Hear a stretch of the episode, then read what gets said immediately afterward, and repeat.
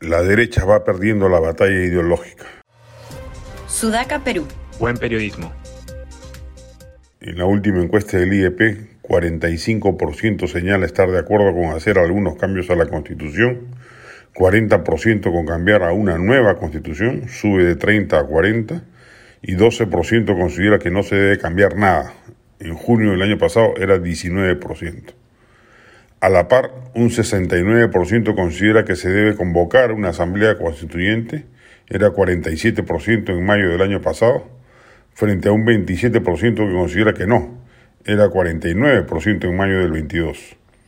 Y preguntados más en detalle respecto al capítulo económico, un 52% estima que el Estado debe ser dueño de las principales empresas e industrias del país, frente a un minoritario 43% que considera que no. Claramente la narrativa de la izquierda ha ido ganando terreno, explicable en gran medida por el autoparlante constituyente que desplegó el gobierno de Castillo con todos los mecanismos del poder, que son muchos y eficaces, para propagandizar el tema, aun cuando afirmara que no lo iba a hacer pero también entendible por el walkover ideológico de los representantes políticos y poderes fácticos derechistas que han dejado que la izquierda avance en la conquista del imaginario popular respecto de ese tema.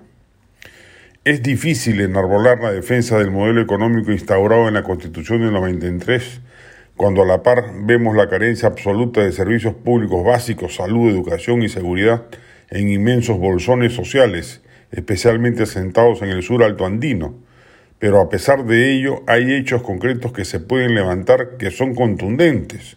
La sostenida tasa de crecimiento económico, traducida en la disminución brutal de los niveles de pobreza y también de los rangos de desigualdad social, desde que el Perú optó por un modelo basado en la inversión privada y abandonó el modelo populista estatista de los 80 que condujo al país casi al colapso institucional.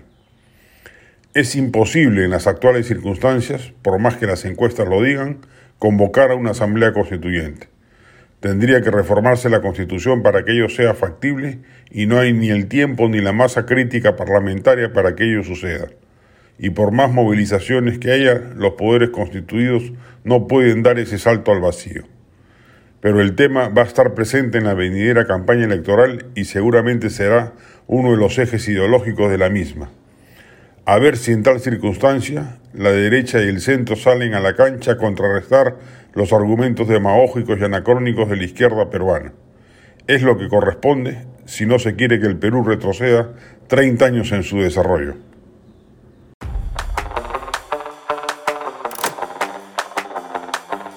Este podcast llegó gracias a AFE, operador logístico líder en el mercado peruano que brinda servicios de almacenaje, transporte de carga, courier y cómics los puedes ubicar en www.afe.pe.